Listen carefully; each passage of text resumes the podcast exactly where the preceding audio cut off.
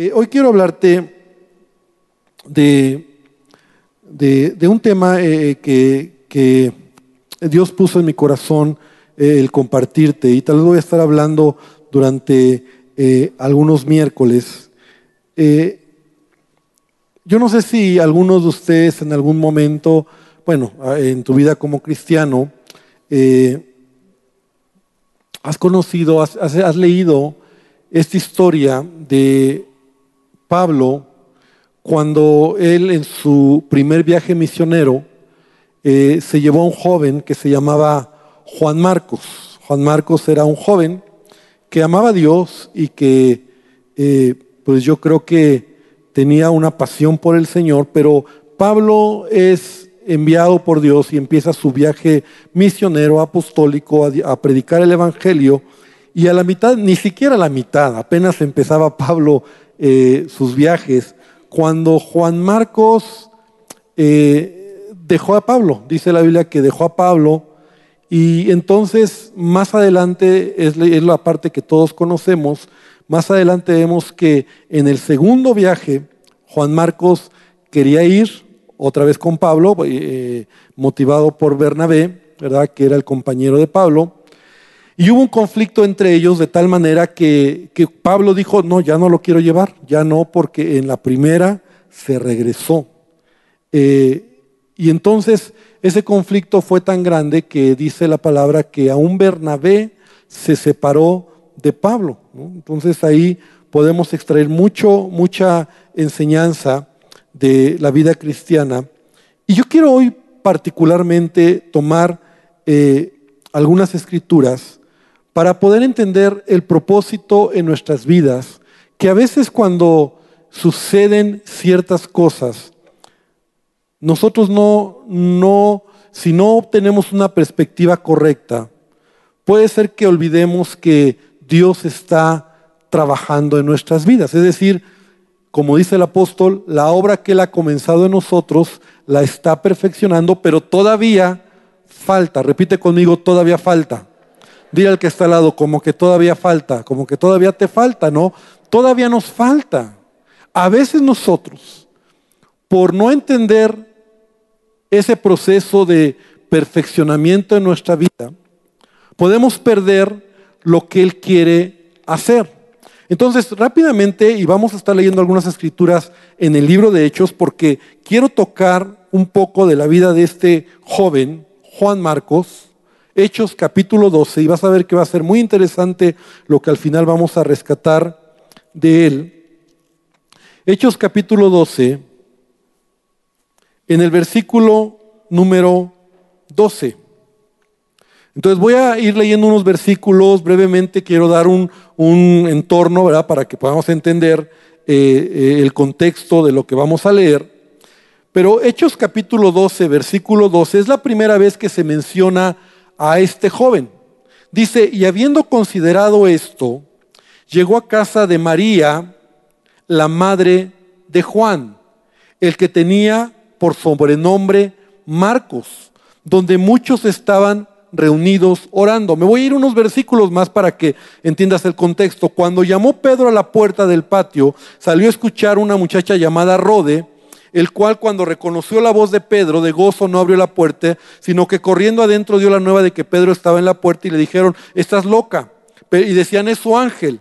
Pero finalmente Pedro al persistir en tocar la puerta la abrieron y se quedaron atónitos. ¿Recuerdas esa historia? Cuando Pedro es encarcelado. Versículos anterior, anteriores, vemos que Pedro es encarcelado por Herodes porque estaba en contra de los cristianos y a donde llega Pedro esa noche, y yo no sé si alguna vez lo habías notado, ¿verdad? A la casa que llega Pedro esa noche, donde estaban orando, donde estaba la iglesia, ¿verdad? O, por lo que vemos que se reunían en las casas, en el templo y por las casas, entonces ahí estaba la iglesia orando, de hecho así lo dice, era en casa de una mujer que se llamaba María, que tenía un hijo que se llamaba Juan Marcos. Entonces es la primera vez donde se menciona a este joven. No se nos dice nada de él, Simplemente Él estaba ahí. Por lo tanto, podemos entender que Él amaba a Dios, eh, el avivamiento, ¿verdad?, que había en Jerusalén, porque esto es en Jerusalén, el avivamiento que hay en Jerusalén, eh, eh, las grandes conversiones o las conversiones de miles de personas que están conociendo al Señor por voz de Pedro y otros de los apóstoles, está siendo un tremendo avivamiento. Producto de este gran avivamiento empieza una persecución. Y esa persecución conlleva que en el capítulo 12 vemos cómo Herodes echó mano de algunos de los apóstoles y mató a Jacobo, hermano de Juan. Entonces mató a, uno de los, mató a uno de los principales de la iglesia y como esto agradó a todos los judíos, entonces tomó a Pedro preso que también lo iba a matar, pero como era de noche lo dejó en la cárcel. Ahora, esa es otra historia.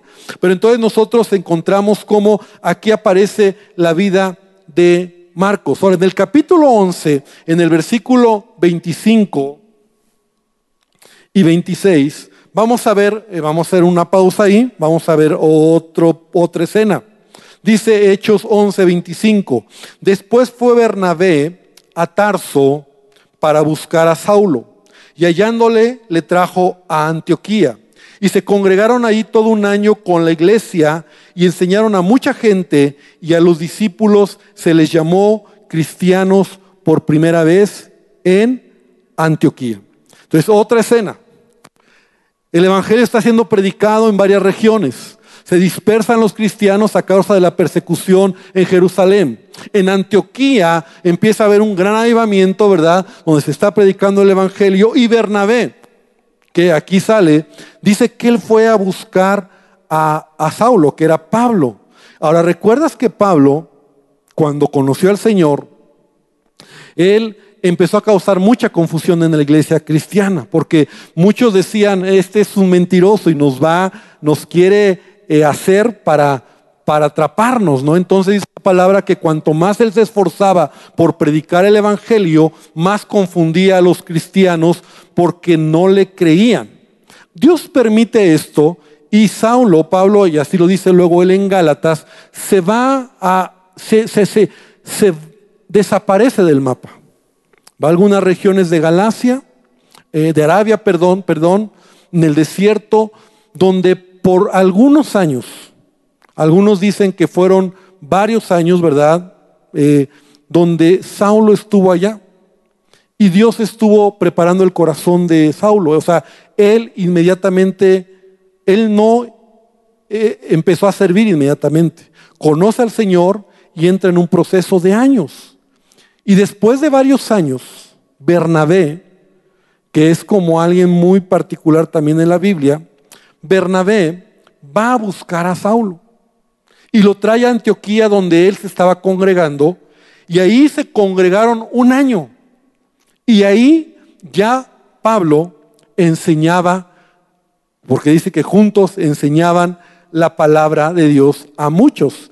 De hecho, es la región Antioquía donde se les llamó a los creyentes como cristianos, ¿verdad? Por primera vez. Pero en este tiempo, todo esto está sucediendo. Eh, vamos ahora al versículo número 28. Dice que se levantó un profeta llamado Agabo, que daba a entender por el Espíritu que vendría una gran hambre en toda la tierra habitada la cual sucedió en tiempo de Claudio, y los discípulos, cada uno conforme a lo que tenía, determinaron enviar socorro a los hermanos que habitaban en Judea. O sea, hubo un, una crisis, ¿verdad? Por lo que vemos aquí, una crisis de hambre en toda la tierra. Y los cristianos que estaban en Jerusalén, los que todavía sobrevivieron y estaban ahí en Jerusalén, iban a pasar esta crisis y la iglesia de Antioquía, donde estaban Pablo y Bernabé y muchos más, levantaron una ofrenda para llevar y ayudar a los hermanos de Judea. Dice el versículo 30, lo cual en efecto hicieron enviándolo a los ancianos por mano de Bernabé y de Saulo. Entonces, ellos van a Jerusalén, a Judea. Seguramente ellos llegaron a la iglesia de la que ahora sí vamos a conectar, donde estaba, donde, donde estaban orando por Pedro. ¿Te acuerdas que entonces en Jerusalén, todo el rollo donde está la persecución, a Pedro casi, casi lo, lo matan, sale de la cárcel, llega a, a la casa de esta mujer María, madre de Juan Marcos, y entonces ellos están ahí, tal vez conocieron a, Juan Marcos, ¿verdad? Como hermanos, llega, es como cuando llega alguien y aquí está de otro lado, de otro país, y conoce hermanos, se conectó. Son conexiones que Dios muchas veces nos permite. Ahora, capítulo 13, ¿verdad? Versículo 1, nos regresa a Antioquía. Antioquía, ¿te acuerdas de la iglesia?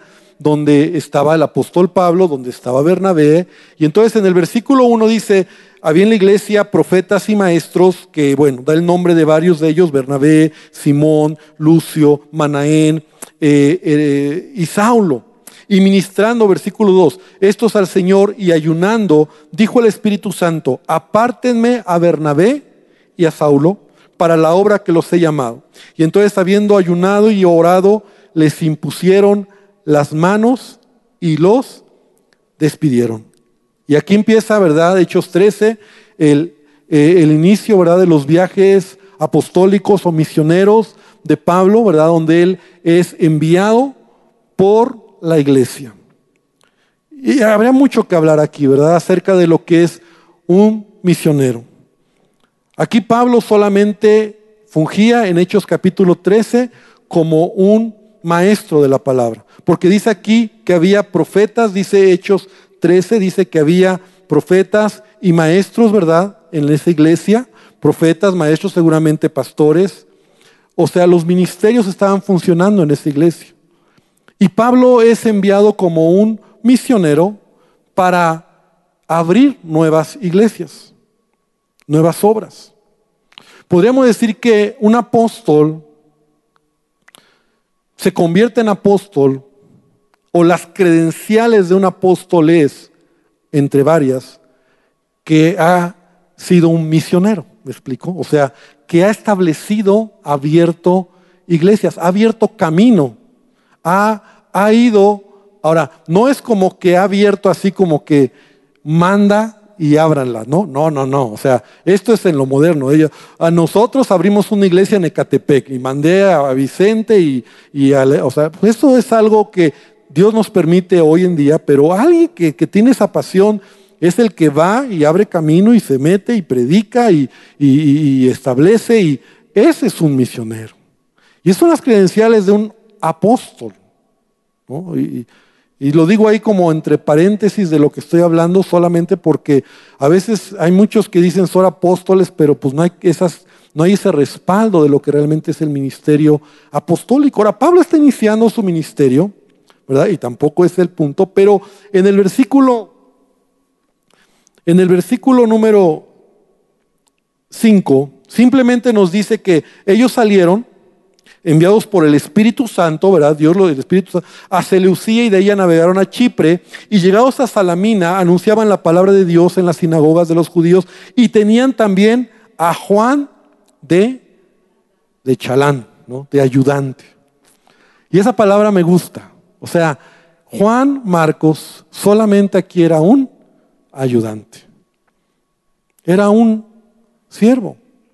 ¿En qué momento lo tomaron? No nos dice. Lo que sí puedo ver por lo que acabamos de leer es que lo conocieron cuando fueron a Jerusalén a dar esta ofrenda, enviados por la iglesia de Antioquía. Vimos que la iglesia estaba en la casa de Juan Marcos, donde Pedro llegó.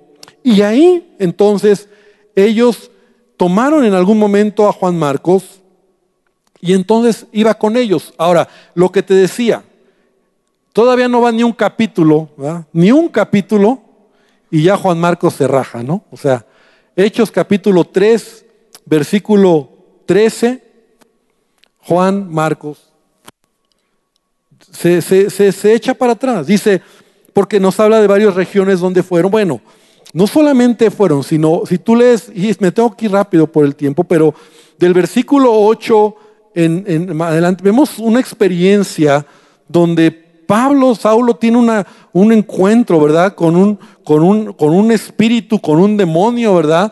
Y es una experiencia muy fuerte. Yo no sé si Juan Marcos estaba preparado, le dio miedo, sintió feo, frío, dijo, yo no estoy preparado. No lo sé.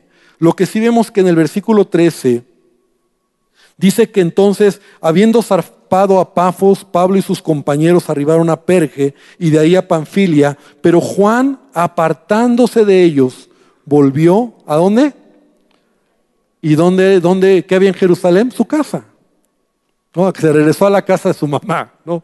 Ahí a lo mejor dijo, aquí estoy más tranquilo. Yo no sé, ¿verdad? Como te decía, eh, qué sucedió. La Biblia no nos dice qué pasó. Simplemente él regresa. Ahora, ¿por qué te platico esto? ¿Por qué estamos viendo esto? Porque a veces en la vida cristiana así nos sucede. A veces nosotros eh, vamos a hacer algo o, Dios nos encomienda algo o, tenemos el valor y las ganas de hacer algo y cuando no resulta, no quiere decir que no lo vas a hacer. A lo mejor no es el tiempo todavía. Es decir, Dios tiene un propósito en nuestras vidas, pero a veces no es el tiempo. ¿Qué sucede? Que Bernabé era un tenía un corazonzote, ¿verdad? De Bernabé se dice que él era un hombre que tenía un gran corazón, que eh, amaba a Dios, pero también él tenía compasión por la gente, ¿verdad? Eh, de hecho, su nombre hablaba de misericordia. Y entonces ya nos vamos al capítulo 15, ¿verdad? Vemos todo el viaje de Pablo, Pablo va, experiencias interesantes, capítulo 13, capítulo 14 eh, estuvo fuerte el viaje, tú puedes leer todo lo que pasaron, Pablo es apedreado, Pablo es eh, lastimado, tiene que salir huyendo, por poco lo matan, salen corriendo, o sea, eso era lo que, lo que enfrentaron y Marcos no quiso, no, no estaba preparado. Y entonces hasta el capítulo 15, cuando ellos regresan ya a, a Antioquía nuevamente, Vamos al capítulo 15. A partir del versículo 36, ahí en tu Biblia ves el segundo viaje misionero. O sea, todos estos capítulos no los vamos a ver por el tiempo, pero versículo número 36 dice, después de algunos días Pablo dijo a Bernabé, volvamos a visitar a los hermanos en todas las ciudades que hemos anunciado la palabra para ver cómo están. el corazón de Pablo, misionero, amaba al Señor, establece iglesias, vamos a visitarlos, vamos a hacer un viaje para ver cómo están las iglesias. Y Bernabé quería que llevasen, y aquí está la escritura con la que empecé, que se llevasen consigo a Juan, el que tenía por sobrenombre Marcos. Pero a Pablo no le parecía llevar consigo al que se había apartado de ellos desde Panfilia y no había ido con ellos a la obra. Y hubo tal desacuerdo, mira qué tremendo, hubo tal desacuerdo entre ellos que se separaron el uno del otro. O sea, Bernabé dice, tomó a Marcos, a Juan Marcos, y navegó a Chipre. Y Pablo escogió a Silas, un nuevo discípulo que sale ahora a la luz, Silas, ¿verdad? Y salió encomendado por los hermanos a la gracia del Señor. Esto es muy interesante, muy interesante. Porque en primer lugar vemos cómo es la primer bronca, ¿verdad? En la iglesia donde hay una separación. O, sea, o sea, la bronca fue tan fuerte. Pablo tenía un temperamento. Él, Pablo no era suavecito. Pablo era, por lo que puedes tú leer, era fuerte en su temperamento, ¿no? Yo creo que él no le gustaban las cosas a medias, ¿verdad? Él amaba a la gente, pero él tenía carácter y no permitía que... Entonces, cuando pasa eso, Bernabé tiene un corazón más pastoral, más amoroso, y mira, vamos... No, no nos lo llevamos.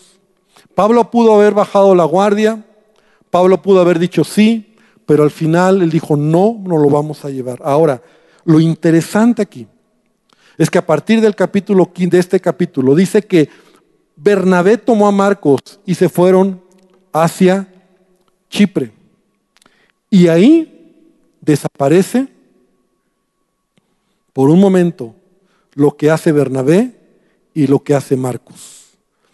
El Espíritu Santo de alguna manera continúa con el foco hacia la vida de Pablo. Pero el versículo 40 es, es relevante. Dice que Pablo escogió a Silas y salió encomendado, escucha esta palabra, por los hermanos a la gracia del Señor. Son principios de la vida cristiana. Una cosa es que tú hagas las cosas solo, otra cosa es que lo hagas bajo la gracia y la bendición de Dios. Y hay muchos cristianos, ¿verdad?, que no entienden este principio. No, yo lo hago a mi manera. Dios me habló, Dios me dijo. ¿Has, oído, ¿Has oído esa frase? Dios me dijo. Esos que están conectados directos entre Dios y ellos, ¿no? O sea, Dios me dijo. Y tú dices, bueno, ya que te digo, ¿no? O sea, si Dios te dijo, pues que te vaya bien. Muchos creyentes hacen las cosas porque Dios les dijo, pero no necesariamente hay un respaldo, hay una autoridad, hay una gracia y hay un favor en aquello que se está haciendo. Y en el caso de Pablo, Pablo, aunque él fue muy duro con, con, Bernabé en la decisión, se dice, ¿verdad? El Espíritu Santo nos deja ver que él salió con la gracia y encomendado. O sea, él no iba solo. Y, iglesia, estos son principios de vida. O sea, la vida no se vive, o sea, bueno, lo voy a decir de esta manera. Dios nos ha llamado para caminar en unidad, no solos. Y nunca confíes en alguien que está solo. En alguien que dice, yo estoy solo y Dios me dijo, no, están fuera de orden. Por mucho que digan que vieron al arcángel Gabriel y que se les apareció Dios en el trono blanco, si están solos, no hay orden en su vida. Porque todo lo que nosotros hacemos, lo hacemos bajo, lo deberíamos hacer encomendado por la gracia de Dios y los hermanos. Puede ser que tu cobertura, ¿verdad? Hablando en niveles, puede ser tu papá, Puede ser una autoridad espiritual, puede ser a alguien que te está cubriendo en decisiones que estás tomando, pero nunca tomes decisiones relevantes en la vida solo. Esto es algo que debemos nosotros aprender, ¿verdad? Ahora, ahí, aquí nosotros vemos cómo se pierde por un momento la vida de Bernabé y de lo que está haciendo Juan Marcos. Ahora, Dios en su misericordia, repite conmigo, la misericordia de Dios. La misericordia de Dios siempre nos va a llevar y nos va a alcanzar, siempre. Aunque a veces la regamos. Y yo a veces he tenido que reconocer, hoy en mi vida puedo entender principios, pero la he regado a veces. Y a lo mejor hay cosas que tú o, yo hemos hecho fuera de ese orden, pero Dios empieza a trabajar en nuestra vida. Ahora, una cosa que es indudable, Juan Marcos tenía una pasión para servirle, pero no era el tiempo, no era el momento, ni tenía la madurez, ni tenía la madurez para el servicio. Juan Marcos amaba al Señor, porque lo vamos a ver más adelante.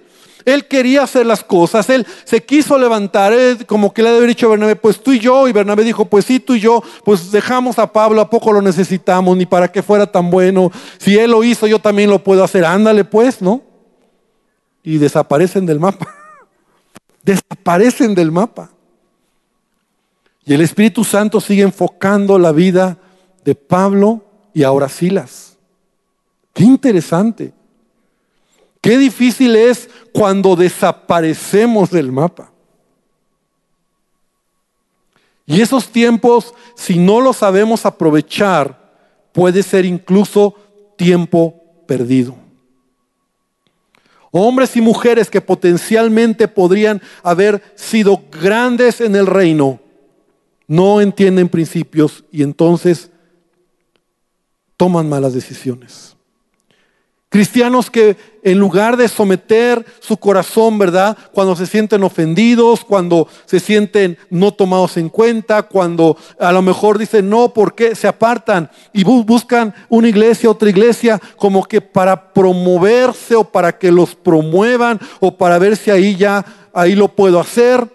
Y no entienden que Dios está trabajando con sus vidas. En la iglesia también siempre vamos a encontrar que hay problemas, que hay pleitos, que hay a veces dificultades. Lo importante es hacer, hacer las cosas de la mejor manera. Ahora, ¿qué vemos en Pablo? Pablo siguió adelante. Pablo siguió en el llamado que Dios le había dado. Yo creo que le perturbó mucho el que Bernabé no fuera con él. Yo creo que amaba a Juan Marcos porque en él veía una pasión y un gran potencial en, este joven, pero él tenía que obedecer la voluntad de Dios. Entonces, ¿qué sucede? Pasaron más o menos, algunos comentaristas dicen que pasaron 12 años, repite conmigo, 12 años. 12 años que Marcos y Bernabé desaparecieron del mapa. 12 años. Por una decisión emocional, de enojo, de qué te gusta, de no les gustó, ¿verdad? Pasaron 12 años. Y entonces es hasta, hasta más adelante, ¿verdad? Cuando Pablo ya hace sus viajes misioneros, todo, Pablo incluso ya está eh, grande, ¿verdad? De edad hablo y, y ha pasado momentos difíciles. Y es en 2 Timoteo capítulo 4, versículo 11 donde se da esta declaración tan tremenda de parte de Pablo acerca de Marcos, de Juan Marcos, en donde dice, según de Timoteo 4:11, solo Lucas está conmigo, toma a Marcos y tráele contigo porque me es útil para el ministerio. Qué tremendo. Te tengo que decir algo aquí importante. Normalmente las heridas que uno tiene en la vida cristiana acerca o cuando tiene que ver con hermanos, debemos de sanarlas pronto. Porque heridas que no sanan, más adelante nos van a impedir, nos van a impedir entender o ver el propósito de Dios en nuestras vidas. Y yo estoy seguro que Pablo sanó su corazón. Y yo estoy seguro que Marcos también sanó su corazón. Y ahora vemos a un Pablo diciendo de Marcos que él es útil para el ministerio.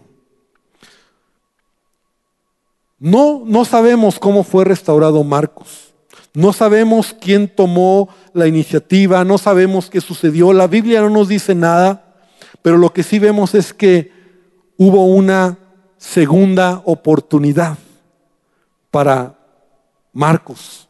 Y digo una segunda oportunidad para Marcos porque a lo mejor él pudo haber quedado fuera, ¿verdad? De todo lo que, de todo lo que estaba en la Biblia. El Espíritu Santo está revelando y ahorita vas a ver.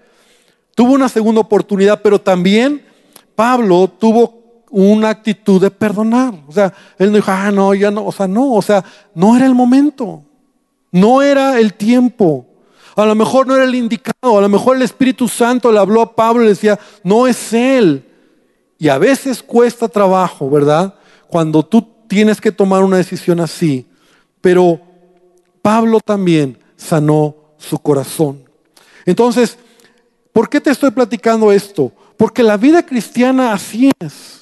A veces nosotros en el camino podemos encontrarnos con situaciones que no nos gustan, con gente que nos molesta, con personas que nos lastiman, con situaciones donde nos sentimos afectados de primera mano, pero nunca, por favor, nunca dejes que eso sea un obstáculo para continuar en el propósito que Dios ha dicho que va a ser para ti. Amén. Que Dios va a hacer en tu vida, que va a trabajar en tu vida y tú tienes que seguir adelante.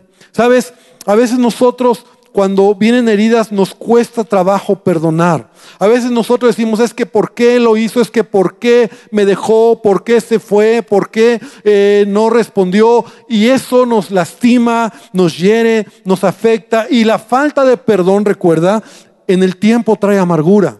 La falta de perdón en el tiempo empieza a producir en nuestra vida resentimiento, amargura, odio, coraje. Entonces debemos de tener un corazón sano para poder avanzar y caminar en el propósito de Dios. Ahora, Juan Marcos aquí se menciona como alguien útil para el apóstol Pablo.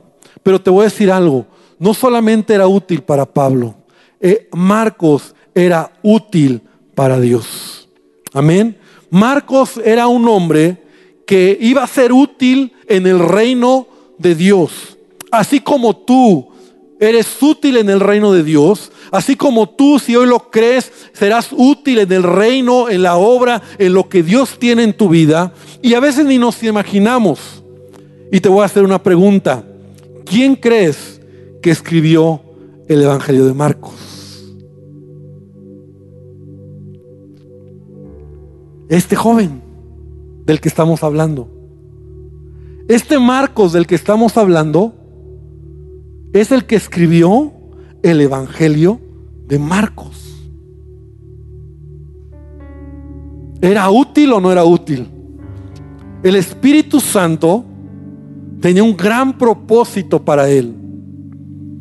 Pero a veces la formación en la vida, los golpes en la vida, las cosas que pasan, a veces cuestan.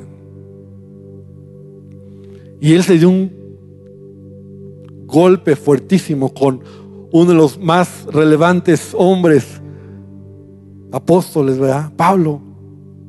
Pero Dios tenía que trabajar en la vida de Pablo. Por eso Marcos escribió, ¿verdad? Es el Evangelio de Marcos y según la tradición, él llegó a servir incluso a Pedro, a Pablo fue una gran ayuda para ellos. Ahora, el Evangelio de Marcos, un, sabio, un escritor, que, un comentarista sobre este Evangelio, dice que el Evangelio de Marcos, a su punto de vista, ¿verdad? Claro que todos son importantes, pero a su punto de vista es el libro o el Evangelio más importante que se ha escrito. Escucha bien, pues parece que fue el primer evangelio que se escribió. Fíjate, fue el primero. Y de él sacaron mucho material los otros tres evangelistas. Y nos da algunos pequeños datos interesantísimos. Marcos tiene 105 historias y de ellos aparecen 93 en Mateo, 85 en Lucas. De las, 70, de las 746 frases de Marcos, Mateo reproduce 606 y copia el 51% de algunas palabras que emplea Marcos. Y Lucas reproduce 320 de las 746 frases que Marco dice. Y 24 frases que están en Marcos únicamente, que no están ni en Mateo, ni en Lucas. Y no mencionamos a Juan, el Evangelio de Juan, porque es un libro distinto en su, en su enfoque, ¿verdad? Y tú sabes que Mateo, Marcos y Lucas, aunque muchos dicen, ¿por qué si dicen lo mismo hay tres diferentes? Bueno, el tema es que cada uno tiene un punto de vista diferente. Pero el Evangelio más antiguo, el primero que describió fue el de Marcos. Pedro llama a Marcos el apóstol Pedro como un hijo. Primera de Pedro 5:13 dice, la iglesia que está en Babilonia elegida juntamente con vosotros y Marcos mi hijo os saludan. O sea, Marcos fue útil ya maduro también para el apóstol Pedro. Lo conoció cuando salió de la cárcel milagrosamente y llegó a la casa de su mamá. Qué padre, ¿no? O sea, cuando tú lees la Biblia así, dices, wow, qué padre. Yo leo así, yo me imagino pues lo que he vivido en la iglesia, en mi iglesia, amigos, líderes, que vas haciendo conexiones. Y Pablo cuando escribe a Timoteo, que es la escritura que mencioné, desde su prisión en Roma, es cuando él dice, toma Marcos y tráele conmigo, porque me es útil en el ministerio. Entonces, Marcos acabó siendo uno de los, de los mejores ayudas, servidores, amigos de Pablo, del apóstol Pablo y del apóstol Pedro. Marcos acabó siendo el que escribió este evangelio por el Espíritu Santo, obviamente, inspirado por el Espíritu Santo, Dios usó a Marcos. Pero la vida de Marcos no fue fácil. Yo no sé qué hubiera pasado contigo o conmigo si en la experiencia de Marcos, cuando Pablo lo manda a volar, hubieras dicho, a, volar todo, es más, hasta la iglesia y Dios, y ya has oído eso, ¿no? Esos creyentes que se hieren y que ya, ya no, y que hasta con Dios se enojan, ¿no? Imagínate el potencial que tenía Marcos y se hubiera perdido si él toma actitudes infantiles. Ahora, esto dice el apóstol en otra escritura, que estas cosas se escribieron. Claro que él se refiere al Antiguo Testamento, pero lo tomo. Se escribieron para nuestro ejemplo, para nuestra enseñanza. Porque así como está interesante esta historia de Marcos y acaba en un punto de cumplir su propósito, ¿cuántos hoy pueden decir, Señor, yo lo creo para mi propia vida? Yo tengo, Dios tiene un propósito en mi vida. Yo no sé qué cosas pasas, yo no sé qué cosas pasamos. Yo no sé cuántas veces nos han desalentado, nos han pegado, nos han dicho, no estás en tiempo, no, no, todavía no. No te preocupes.